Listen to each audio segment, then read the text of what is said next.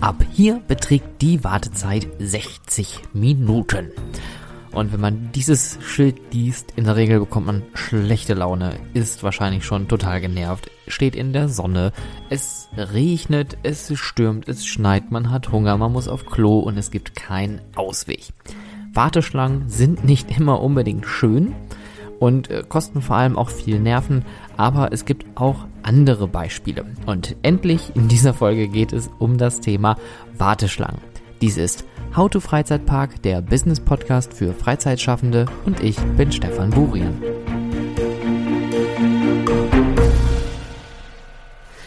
Ja, endlich ist es soweit. Erstmal so ein langes Seufzen direkt am Anfang der Folge.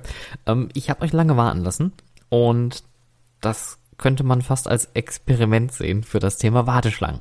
Denn wir unterhalten uns heute über das Thema Warteschlangen im Sinne von, wie kann eine gute Warteschlange funktionieren? Also was macht eine gute Schla Warteschlange aus und vor allen Dingen, was macht auch eine schlechte Warteschlange aus?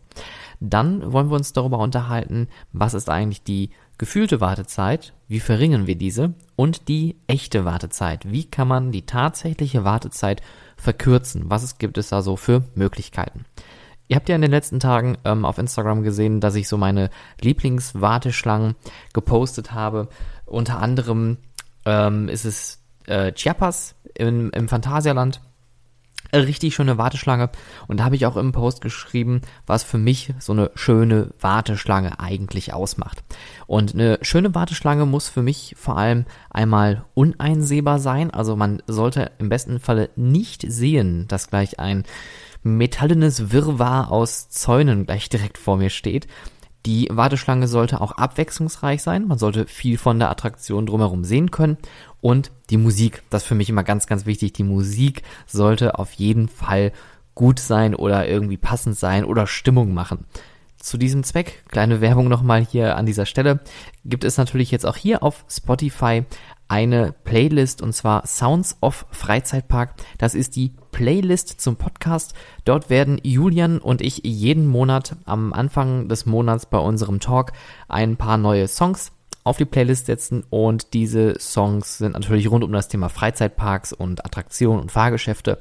Das heißt alles, was so ein bisschen damit zu tun hat ähm, und natürlich auch viele Songs aus äh, jener solchen werden dort auf diese Liste gepackt. Wenn ihr diese Liste noch nicht abonniert habt, dann am besten jetzt sofort mal auf Spotify Sounds of Freizeitpark suchen und direkt mal ein Herzchen da lassen. So, genug der Werbung.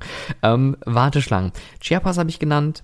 Aber es gibt natürlich auch andere, ähm, nicht nur äh, in deutschen Freizeitparks, die ich richtig gut finde, sondern ähm, ich habe auch noch mal ein Foto von Indiana Jones and the Temple of the Forbidden Eye gepostet. Ein absolut genialer Dark Ride, den ihr in Disney Sea zum Beispiel finden werdet in Tokio oder auch in Disneyland Anaheim. Da gibt es dieses Fahrgeschäft äh, mit einer unglaublichen Kulisse in der Warteschlange. Das ist wirklich der Wahnsinn.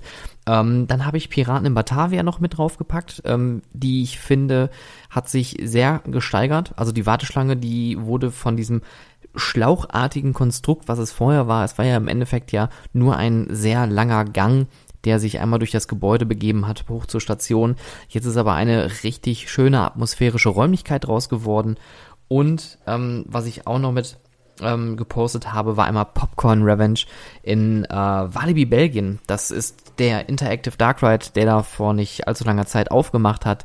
Und auch diese Attraktion hat eine wunderschöne Warteschlange, die vor allem dadurch besticht, dass die einmal die IP, diese selbst ähm, erfundene IP vom Popcorn Revenge ähm, gut verbindet, also diese Popcorn-Kreaturen mit irgendwelchen Filmen verbindet und daraus einen fiktiven neuen Film macht, ähm, aber auch die äh, Gestaltungsweise mit diesen indischen und amerikanischen Elementen bis hin zum klassischen Kino, wie man sich das so aus so alten 50er Jahren Filmen vorstellt. Ähm, das sind so meine absoluten Highlights tatsächlich, ähm, die ich bis jetzt so erleben konnte und durfte und ähm, für nennenswert empfinde. Wir wollen uns jetzt aber einmal anschauen, was macht eine Warteschlange eigentlich aus? Es gibt einmal das Warten vor der eigentlichen Attraktion und das Warten in der Attraktion.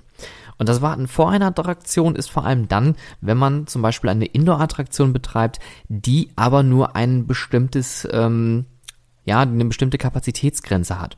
Und wenn man diese natürlich überschreitet, müssen die Besucher vor der Attraktion warten. Und das kann ziemlich böse enden.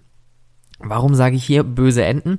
Die Besucher, die Familien, die jetzt an deiner Attraktion draußen anstehen, bei Wind und Wetter, die haben vielleicht sogar den Eintritt schon bezahlt, weil sie Online-Tickets haben oder weil sie Rabattgutscheine haben. Die sind aber noch nicht in der Attraktion drin. Das heißt, die denken jetzt, ich habe zwar schon bezahlt, kann diese Attraktion aber noch nicht nutzen.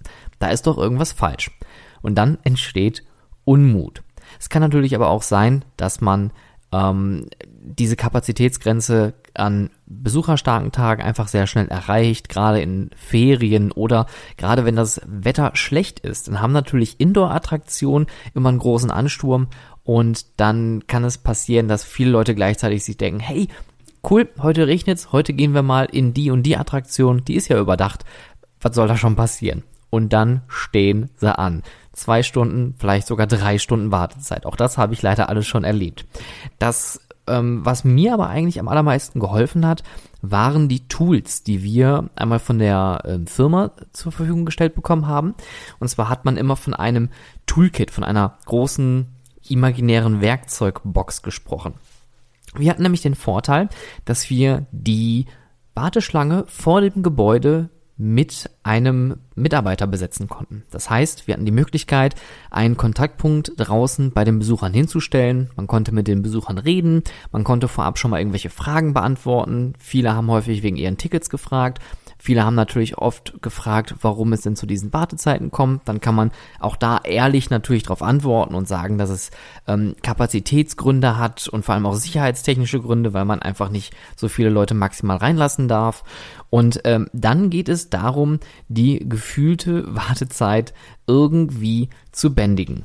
Und das kann man nur machen, indem man den Leuten ja ein bisschen Spaß bereitet, gut beiseite steht, und wenn man das den Leuten gerade in Deutschland auch gut erklärt, sind die in der Regel sehr sehr genügsam. Also hier sollte man auch die Möglichkeit finden, nicht nur durch das Entertainment draußen, um die gefühlte Wartezeit irgendwie ähm, zu überbrücken, ähm, irgendwie angenehmer zu gestalten. Ähm, man sollte auch hier schauen, dass man vielleicht mal das komplette System überdenkt. Und ähm, das ist ja das Schöne, bedingt durch Corona haben ja viele jetzt Online-Tickets für sich entdeckt und gerade im Online-Ticketing hat man die Möglichkeit, auch Zeitfenster-Tickets, Timeslots zu machen. Das heißt also, man kann bestimmte Bereiche mit Uhrzeiten versehen und einer Kapazitätsgrenze dahinter. Und ähm, wenn man so ungefähr abschätzen kann, wie lange die Leute im Gebäude bleiben. Dann kann man auch da so anhand von einigen Berechnungen und viele Software-Anwendungen ähm, und äh, Entwickler, die machen das mittlerweile äh, von alleine oder automatisiert, wenn man da so ein paar Daten reinfüttert, ähm, dann kann man das Ganze steuern. Und deswegen sollte man sich da die Möglichkeit auch natürlich rausnehmen und sagen, okay, man steuert das Ganze und versucht das Ganze auch vielleicht nur noch online zu machen, wie wir das jetzt in diesem Jahr ja schon ähm, öfters erlebt haben, bedingt durch Corona. Aber kommen wir jetzt mal zu der typischen Fahrgeschäftswarteschlange. Und ich glaube, jeder von euch da draußen hat dieses klassische Bild einer ja, jetzt muss ich diesem, diese Kette einmal erwähnen an der Stelle. Six Flags ist der König von ähm, Warteschlangen. Wenn man sich die Q-Lines anschaut, die sehen in der Regel immer gleich aus. Einfach nur Metallzäune auf einer riesengroßen Betonfläche, tak, tak, tak, tak, tak, buff, und dann steht man da stundenlang, um mit irgendeiner Achterbahn zu fahren. Wenn man Glück hat, gibt's noch einen Zickzack oder mal einen Richtungswechsel. Ähm, angenehm ist das Warten in solchen Warteschlangen natürlich nicht. Und ähm, hier sind wir jetzt beim Thema. Diese klassischen Warteschlangen, und das finde ich ganz schön, die gibt es immer weniger. Auch, ich sag mal, Attraktionen oder beziehungsweise Betreiber, die sonst immer nur Attraktionen gebaut haben, die diese klassische Warteschlange haben, ähm, sind auf den Trichter gekommen, mit ein bisschen Thematisierung und Storytelling schafft man das dann doch eher, die Leute so zu kriegen, dass sie abgelenkt sind, dass die gefühlte Wartezeit nicht zu lange ist und ähm, man dann ein viel besseres Gefühl hat, wenn man dann doch länger steht. Ähm, Disney und Universal ähm, sind natürlich die Könige da drin. Dazu später ähm, mehr. Ähm, in Deutschland gibt es aber auch viele gute Beispiele. Also nicht nur Chiapas ist meiner Meinung nach eine großartige Warteschlange, auch Maus au Chocolat unglaublich groß, unglaublich abwechslungsreich, auch wenn hier das typische und klassische Geschlänge sehr häufig vorkommt, was aber immer wieder durch neue Räume unterbrochen wird. Das hat man hier also ganz clever gelöst. Auch wo dann im Europapark ähm, für eine Achterbahn eine wirklich sehr, sehr gute Warteschlange, die ähm, auch sehr abwechslungsreich ist und auch diese, diesen ähm, Mythos rund um äh, den, ähm, jetzt muss ich überlegen, sind das Wikinger? die, die nordischen Mythen. um die nordischen Mythen so ein bisschen ähm, zu erklären und zu erzählen und das in der Warteschlange so ein bisschen transportiert. Ähm, und vor allen Dingen sieht man halt auch nicht, wie groß und lang diese Warteschlange tatsächlich ist. Man versucht also hier den Raum und auch die Zeit zu nutzen, um die Geschichten, die man jetzt gleich erlebt, zu erzählen. Das heißt also, wenn man eh ja schon irgendwo gerade steht, dann hat man ja Zeit. Also was soll man tun? Wo soll man hin? Und ähm, da gibt es dann halt die Möglichkeit, durch Storytelling dieses, was soll ich jetzt eigentlich tun, mit einem Nutzen zu füllen. Ähm, sei es Project Mapping, sei es Videos, sei es Musik, sei es Animatronics, ähm, wie gesagt, Disney ist da gerade beim Thema Animatronics ganz groß. Ähm, ich äh, weise einfach nur mal auf den äh, großen Buzz Lightyear Animatronic hin, den es bei dem Interactive Dark Ride gibt. Ähm, oder auch bei Toy Story Mania, da gibt es so einen großen Mr. Potato Head als Animatronic, der da mit den Besuchern spricht. Ähm, das ist noch schon eine richtig gute Ablenkung von der ähm, eigentlichen Warterei. Ähm, man kann das natürlich auch, wie gesagt, durch Videos machen. Das machen eigentlich viele Parks heutzutage. Und sei es nur Sicherheitshinweisvideos oder wie auch jetzt zum Beispiel bei Fly, die das Ganze sogar noch ein bisschen äh, thematisierter aufarbeiten in einem dafür geschaffenen Raum. Und das Ganze passt natürlich dann total gut zur Atmosphäre. Ähm, man kann natürlich das Ganze auch nochmal auf die Spitze treiben und man kann sogenannte Pre-Shows mit etablieren. Pre-Shows ist eher aus dem Amerikanischen ein Begriff. Ähm, Gerade Disney und Universal kriegen es ganz gut hin, Pre-Shows zu etablieren. Das heißt also, es gibt kleinere Shows, entweder durch Mitarbeiter oder durch ähm, eine, eine Show-Automation, ähm, Automation, schwieriges Wort, die ähm, die Geschichte einleiten, aber auch gleichzeitig den Wartebereich blocken. Das heißt also, man steht für diese Pre-Shows an Dort werden große Gruppen reingeleitet, man wird dann immersive irgendwie dann in irgendwelche Geschichten reingezogen und dann geht es weiter in eine nächste Warteschlange zum Beispiel oder vielleicht direkt in die Station. Ähm, Wer das natürlich in Deutschland richtig groß gemacht hat, das war die Warner Brothers Movie World. Und ich komme da wieder so leicht ins Schwärmen, wenn ich da jetzt so drüber nachdenke, ähm, wie gut diese Pre-Shows eigentlich waren. Und das, das weiß man heutzutage leider gar nicht mehr zu schätzen. Und der Moviepark hat eigentlich seine Pre-Shows komplett gestrichen. Es gibt nur noch eine Pre-Show beim äh, Time Rider Simulator und mittlerweile bei dem ähm, Lost Temple, bei dem Immersive Tunnel Simulator. Da bietet sich das natürlich an. Ähm, aber damals gab es ja auch beim Looney Tunes Adventure, bei der unendlichen Geschichte, bei der Lethal Weapon Achterbahn, bei den Gremlins, bei Batman Abenteuer, eigentlich bei fast jeder Attraktion gab es eine Pre-Show, sogar mit Mitarbeitern teilweise, die dann noch ein bisschen was ähm, gemacht haben, erzählt haben. Gerade bei Looney Tunes Adventure. Ähm, Shoutout an Magnus. Ich glaube, die alten Movie Park und Movie World Hasen, die werden sich noch an Magnus erinnern. Der war jahrelang Tourguide dort. Also Tourguides waren die Mitarbeiter, die eine Pre-Show geleitet haben oder eine kleine Show geleitet haben. Und ähm, der war wirklich der König dieser Looney Tunes Pre-Show. Ich habe das damals als Jahreskartenbesitzer geliebt, wenn der die Shows gemacht hat und dann angefangen hat, mit Bugs Bunny und Co. zu reden. Also richtig cool. Oder auch bei Gremlins, wo man ähm, sich in ein Kino gesetzt hat. Für, für die übrigens, die das da draußen gar nicht wissen gerade, ähm, wovon ich hier überhaupt rede. Ähm, der Moviepark war vor dem äh, Umbau zum Moviepark die Warner Brothers Movie World. Ich glaube, das brauche ich jetzt hier nicht erläutern, das wissen die meisten. Ähm, aber an der Stelle, wo es den äh, jetzigen Fun Helsing Coaster gibt, der liegt ja quasi mittendrin im Park, dort war früher ein Dark Ride drin. Das war das, ähm, nee, nicht Gremlins Abenteuer, das war die Gremlins Invasion.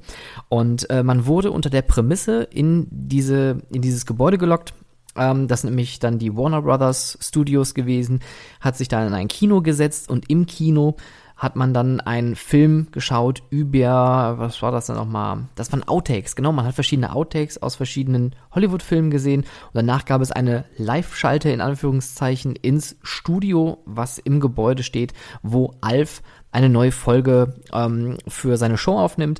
Und dann kommen aber plötzlich die Gremlins, greifen ihn an, übernehmen das Kino, ein Mitarbeiter kommt plötzlich ins Kino gerannt und sagt, ah, die Gremlins sind los, schnell, wir müssen hier raus, wir müssen den Laden evakuieren, dann ging plötzlich eine Tür auf, ist ein paar Schritte weitergegangen, stand plötzlich in einer Station mit einem riesengroßen Wagen und ist mit diesem Wagen dann durch die Warner Brothers Studios gefahren, um in Anführungszeichen vor den Gremlins zu flüchten. Ähm, eine unglaublich richtig klasse Attraktion mit vielen Animatronics, mit unglaublich vielen Requisiten, ähm, richtig geile Räume. Echt schade, dass sie das Ding damals zugemacht haben. Ähm, dass nachdem Gremlins ähm, auch so ein bisschen unter Maintenance gelitten hat, weil es ein amerikanisches Fahrsystem war ähm, oder auch beziehungsweise eine amerikanisch gebaute Attraktion, gab es viele technische Probleme, war diese Attraktion dann teilweise nur noch zu Halloween geöffnet, wo es dann später ähm, vom Terror Train umgebaut wurde zum ähm, zur Dark Gold Mine. Das war ja auch eine ähm, Attraktion, an der ich damals mitgearbeitet hatte zu Halloween. Und dann war es irgendwann weg, stand ein paar Jahre lang leer und dann kam äh, der Van Helsing Coaster. Also, Pre-Shows kann man machen, sollte man machen, wenn sie es anbietet. Wenn man da Mitarbeiter mit involviert, dann sollte man auch überlegen, wie trainiere ich die Mitarbeiter? Weil die müssen das ja auch irgendwie gut übertragen können. Und in Deutschland ist das tatsächlich ein bisschen schwierig, da gute Mitarbeiter für zu finden. Natürlich ist es möglich. Man muss Zeit und vor allen Dingen auch Geld investieren, damit das richtig rund läuft. Aber ähm, wenn jemand da vorne steht und sagt, ah, Hilfe, die Gremlins sind los, wir müssen raus. Puh, weiß ich nicht. Ist eher so, meh. Ist keine gute Leistung. Ähm, ich überlege gerade in Deutschland Pre-Shows. Es gibt wenige Attraktionen, die eine Pre-Show besitzen. Eine Pre-Show, die mir gerade einfällt und die sich auch sehr gut eingeprägt hat, ist die Pre-Show von Kernern, der Achterbahn im Hansapark. Da gibt es eine, nee, es gibt sogar zwei Pre-Shows. Ähm, vor der Station. Ich hoffe, ich habe an dieser Stelle nicht zu sehr gespoilert.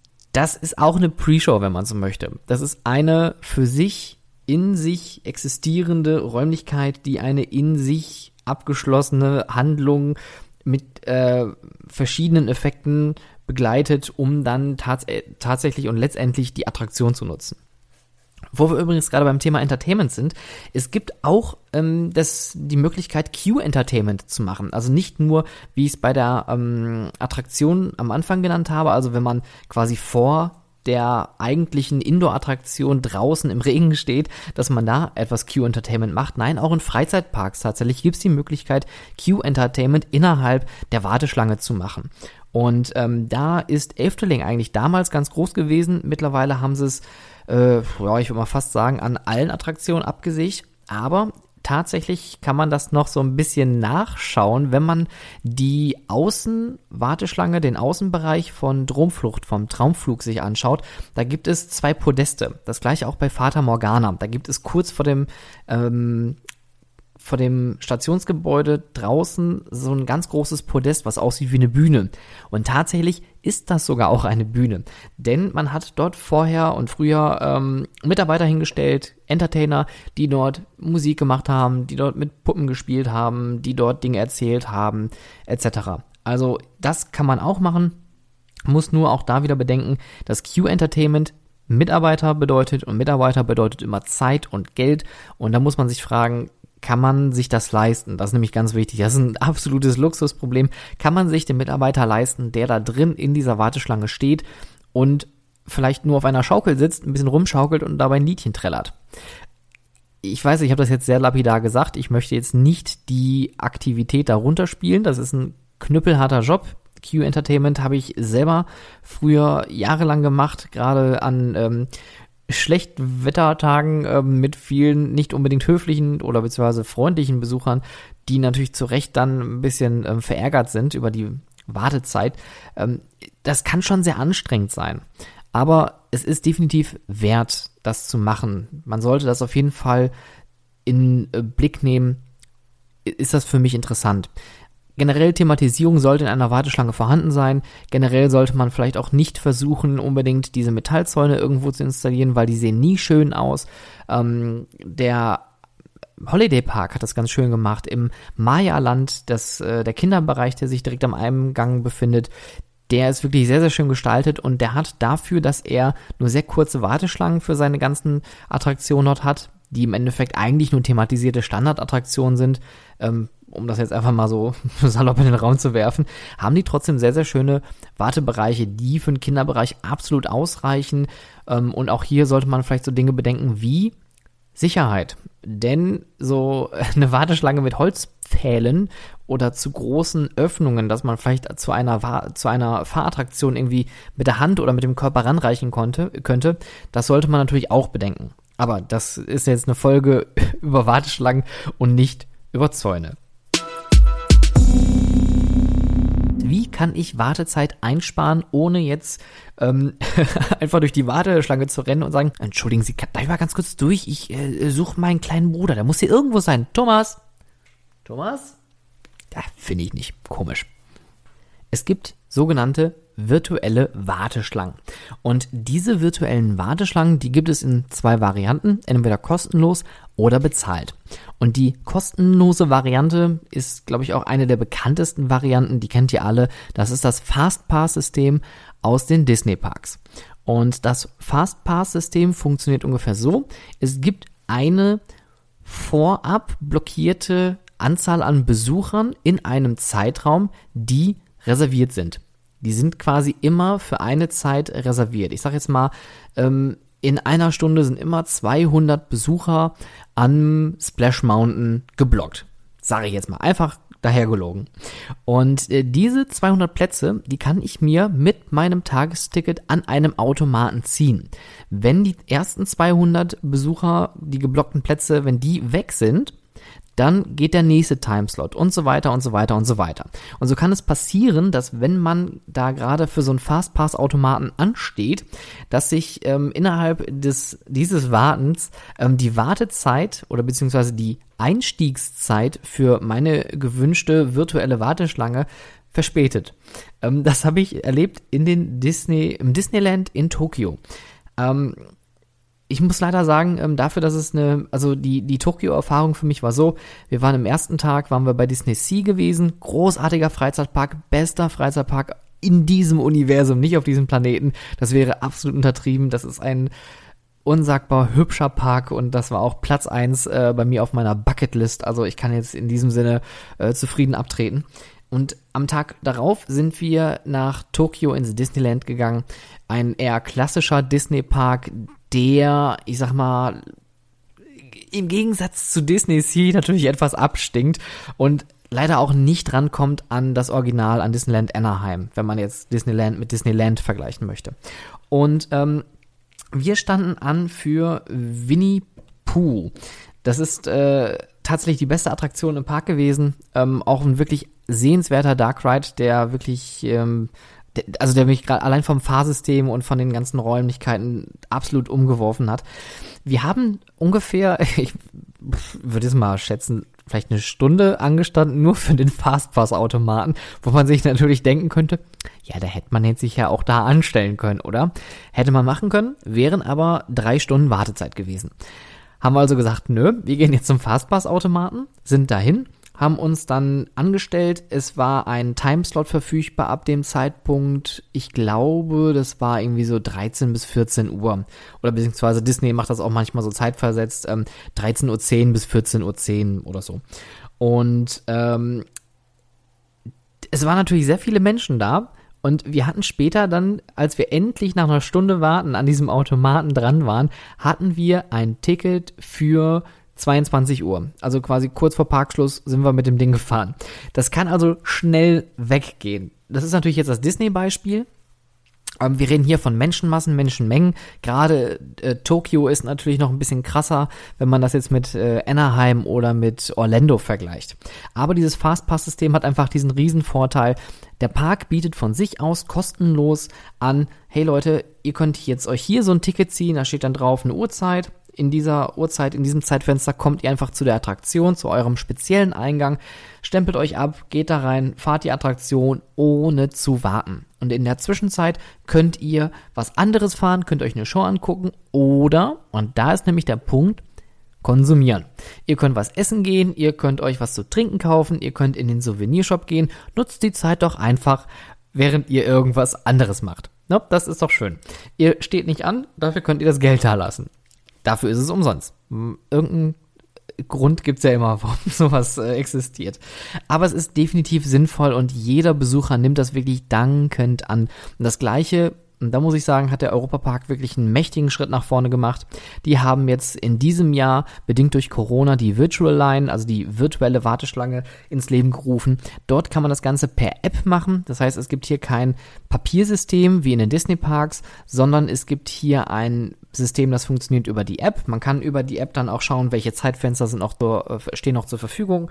Äh, man kann sich mit einer kompletten Gruppe dann mit zwei, drei, vier Leuten dann, je nachdem mit wie vielen Leuten man da ist, dann dort registrieren. Man scannt einfach sein Ticket ein oder gibt den, äh, die Ticketnummer ein und dann hat man die Möglichkeit, sich irgendwo ein Zeitfenster zu reservi reservieren, hat einen QR-Code in seiner App, geht dann zum speziellen Eingang, lässt sich einscannen, geht los und fährt. Super System, macht natürlich aber auch nur in Freizeitparks Sinn, wo es extremst lange Warteschlangen gibt, wo man also so eine Art ähm, das Verschieben der Massen so ein bisschen ähm, überhaupt machen kann. Es macht natürlich in keinster Weise Sinn, wenn man ein kleiner Freizeitpark ist, der jetzt, ähm, keine Ahnung, weiß nicht, ein paar hundert, ein paar tausend Gäste irgendwie an einem vollen Tag hat. Ähm, und dann baut man so ein Ding da ein. Das ist natürlich verschenktes Potenzial. Was nicht heißen soll, dass man es nicht machen sollte. Ähm, aber man sollte hier hinterfragen, macht es Sinn?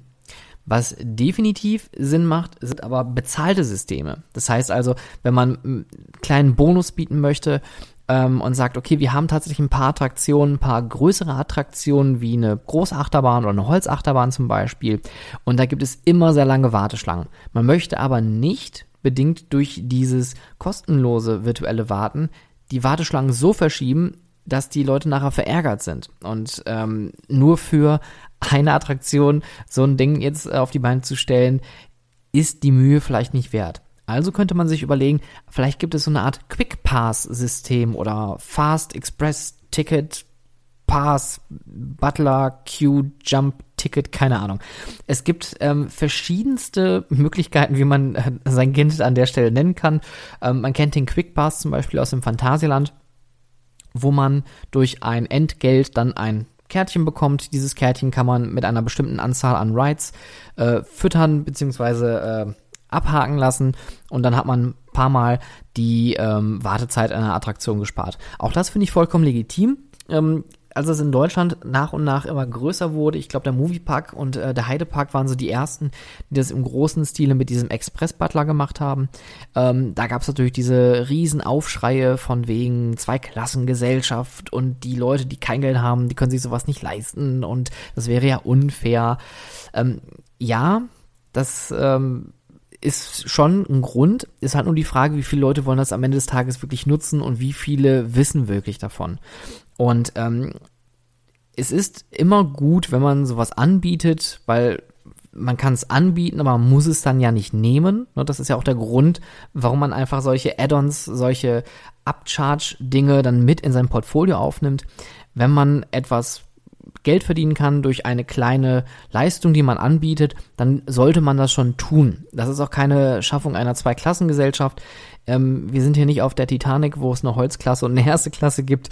Ähm, wer jetzt die, keine Ahnung, 10, 15, 20 Euro nicht fürs Warten ausgeben möchte, ähm, dann ist das halt so. Das ist auch vollkommen legitim. Und diese Bedenken, die waren auch wirklich schnell vom Tisch. Der Quick Pass, der ist immer noch sehr erfolgreich im Phantasialand.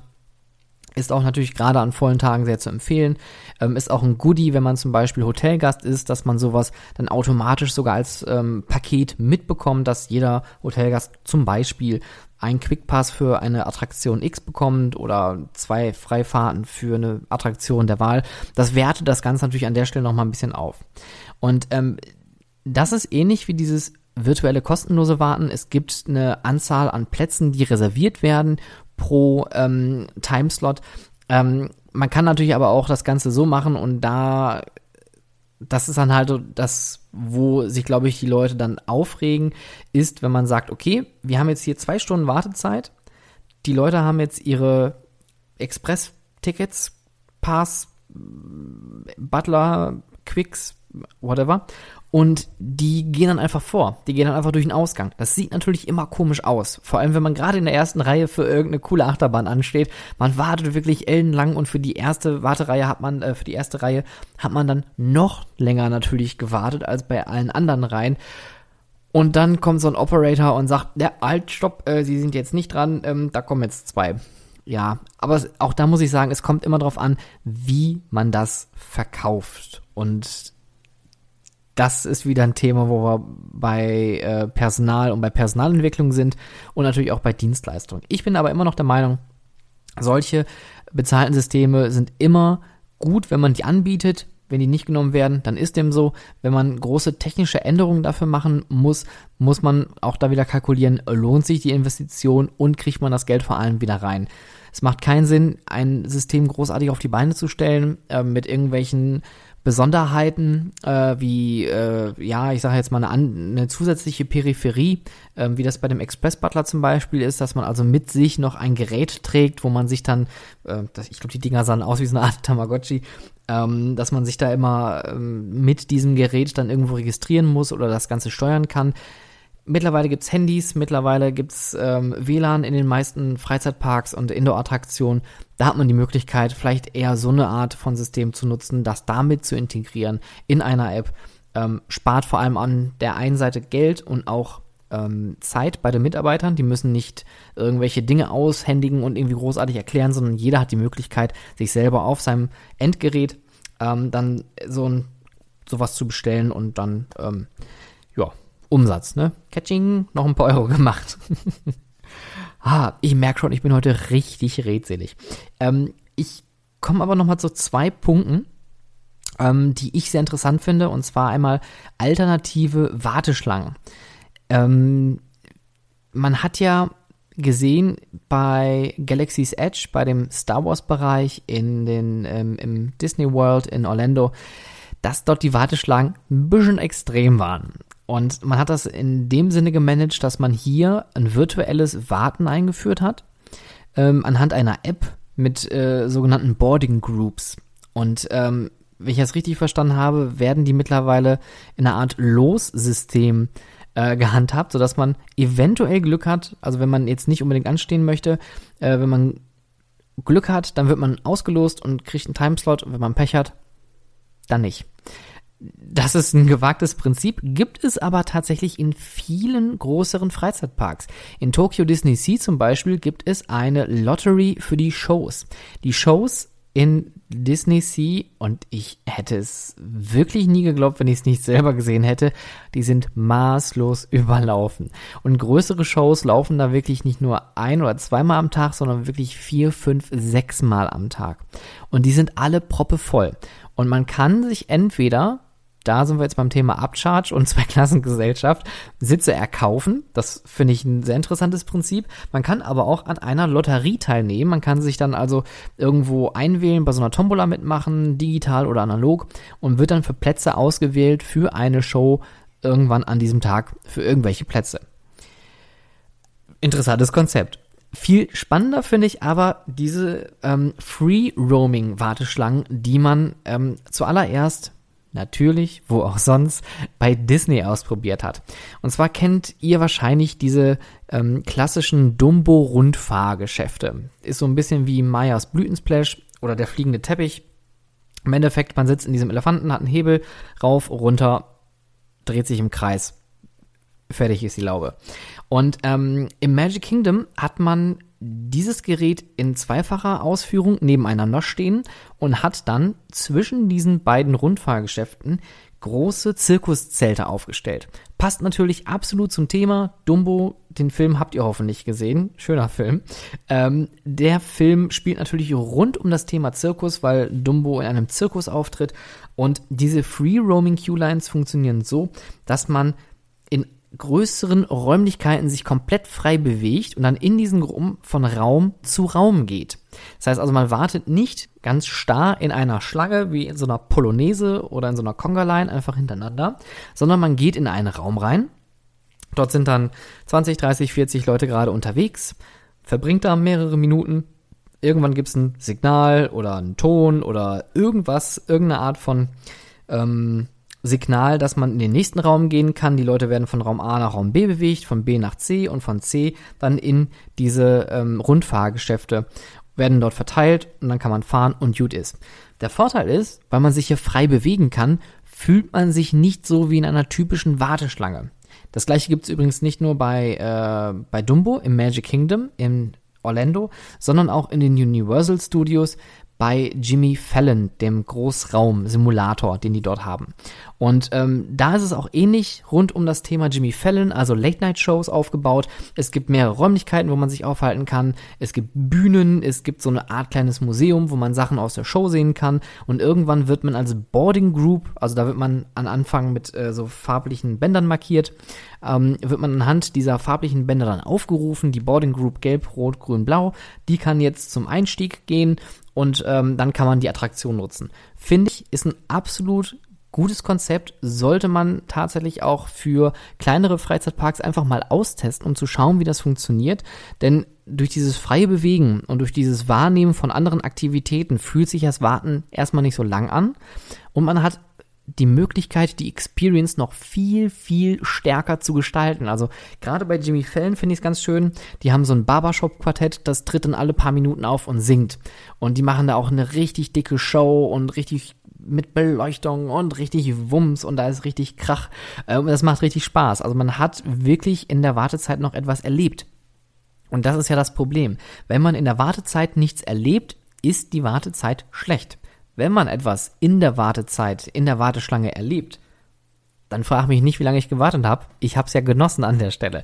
Das ist einfach dieses Ding, was wir vor Augen haben sollten, wenn wir eine Attraktion oder ein Fahrgeschäft planen und wir planen eine Warteschlange, was soll diese Warteschlange vermitteln? Wie sollten wir diese Warteschlange gestalten? Gibt es vielleicht Möglichkeiten, Räume dort zu machen, dass man also nicht nur in so einem Gegitter steht, sondern gibt es auch Räumlichkeiten? Gibt es Thematisierung? Gibt es irgendwelche Art von Multimedia, die gespielt wird, damit man abgelenkt wird? Gibt es vielleicht einen Mitarbeiter, der irgendwo steht? Oder aber, und das ist der letzte Punkt, den ich noch als ähm, äh, Stichwort hier mir aufgeschrieben habe, ist der Point of Sale.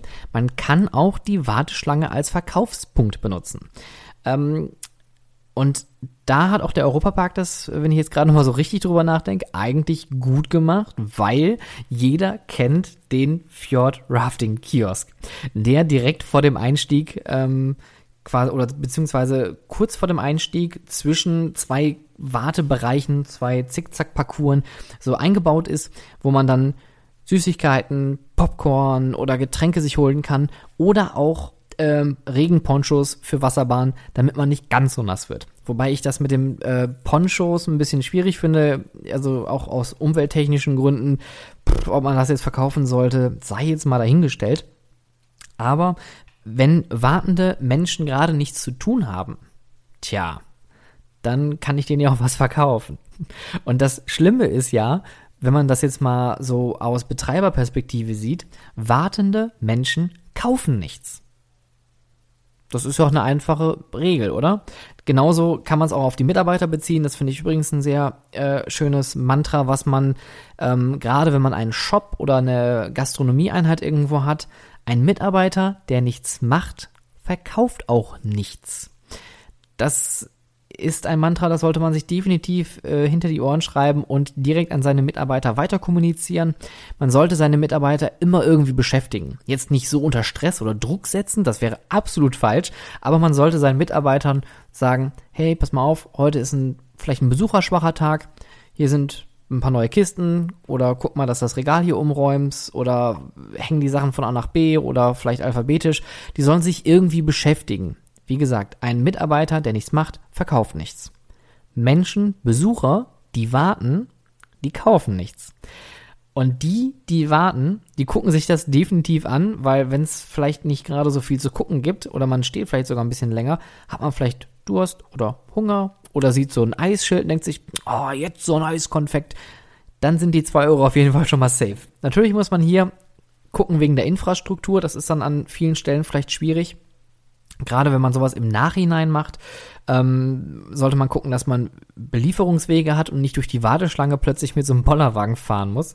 Ähm, und vor allem Dingen, auch hier wird wieder ein Mitarbeiter nötig, ne, der die ganzen Sachen verkauft. Möchte man keinen Mitarbeiter haben, dann sind auch natürlich Verkaufsautomaten eine gute Möglichkeit, um Geld zu generieren innerhalb einer Warteschlange, sei es Getränkeautomaten oder sei es diese Self-Service-Automaten, wo man auch Snacks reinpacken kann oder aber auch übliche Dinge wie Tempos, Regenponchos, was man halt so braucht. Ne, das ist immer eine Möglichkeit, sowas anzubieten, ähm, um noch ein paar Euros mehr zu verdienen. Und ähm, mir ist gerade nochmal eingefallen, ähm, nicht, ich habe jetzt den Europapark so krass gelobt bei der ganzen Sache. Tatsächlich, der Europapark hat es nicht nur beim Fjordrafting, sondern auch bei Wodan, da gibt es auch einen Verkaufspunkt. Der Moviepark hat das aber auch, fällt mir gerade auf. Und das ist äh, eigentlich schade, weil das bekommt man selten zu sehen.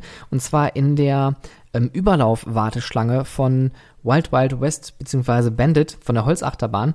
Es gibt nämlich an dem Gebäude noch eine kleine Halle. Das ist die Überlaufwarteschlange. Wenn es zu voll wird, dann wird da ein Rolltor aufgemacht und dann gibt es nochmal ähm, extra Geschlänge, damit die Leute sich nicht draußen vor den Gebäuden stauen. Und äh, in diesem Raum gab es auch einen Snackpunkt. Und es gibt dann doch auch wieder mehr ähm, Verkaufsstände, ähm, je, je, länger ich drüber nachdenke. Auch im Heidepark gibt es das. Also man sollte das definitiv im Auge behalten. Gibt es die Möglichkeit, Geld zu verdienen? Ja oder nein? Ist der Platz da? Ja oder nein? Und möchte ich Mitarbeiter dorthin stellen? Möchte ich das Geld ausgeben? Möchte ich investieren, um einzunehmen? Ja oder nein? Das sind die wichtigen Fragen. Und wenn man richtig punkten möchte, dann verkauft man nicht nur etwas oder hat vielleicht eine Free-Roaming-Warteschlange. Wenn man richtig punkten möchte, dann baut man vielleicht sogar eine Toilette in die Warteschlange. Das war's zum Thema Warteschlangen. Ich hoffe, die Gemüter sind da draußen beruhigt. Ihr habt lang genug gewartet. Ähm, das Ganze war natürlich jetzt erstmal nur so ein grober Umriss, einfach nur damit wir das Thema einfach mal behandelt haben. Wir werden da in weiteren Folgen noch näher drauf eingehen, weil ich finde, es gibt hier gerade beim Thema Storytelling noch viel, viel mehr zu erzählen, wo man tiefer eingehen kann äh, und wo man auch rausfindet oder schnell rausfindet, ähm, dass man durch einfache Kleinigkeiten schon viel machen kann und die Besucher, die danken einem das wirklich sehr. Also ihr da draußen, es gibt ja auch viele äh, Fans, habe ich schon mittlerweile mitbekommen, äh, also Freizeitpark-Fans, die äh, selber natürlich auch als Besucher häufig in Freizeitparks unterwegs sind und ihr kennt das alle, wenn man lange wartet, das ist immer ärgerlich. Aber bald Mut hat Mut, ne? Wenn es lange Warteschlangen gibt, ist das für uns natürlich auch schön, weil das heißt, die Freizeitparks, die bekommen ihren Zulauf. Das heißt, da ist alles gesichert, die werden uns noch ein paar Jahre erhalten bleiben. Wie immer habt ihr die Möglichkeit, mir über Instagram at howtofreizeitpark, auf Twitter at howtofreizeit, auf Facebook unter Stefan Burian oder auch auf LinkedIn Stefan Burian oder auch Amusement Business Support, der ist mittlerweile dort auch vertreten. Da könnt ihr mir gerne Nachricht schicken mit Kritik, Fragen und Anregungen oder auch Themenvorschläge. Und auf Twitter und auf LinkedIn, da gibt es jetzt auch regelmäßig Posts. Jeden Mittwoch gibt es den magischen Mittwoch. Dort ähm, werde ich euch ein Fun Fact zum Thema Guest Experience mitgeben, kleine Werkzeuge, kleine Tools, damit ihr für eure Besucher noch ein bisschen mehr rausholen könnt und ähm, vor allen Dingen mehr Experience delivern könnt. Da sind wir wieder beim Englischen. Ähm, und äh, für mehr für zufriedene Besucher und zufriedene Mitarbeiter. Danke fürs Zuhören, danke für eure Treue. Ich wünsche euch noch eine schöne Woche und bis bald.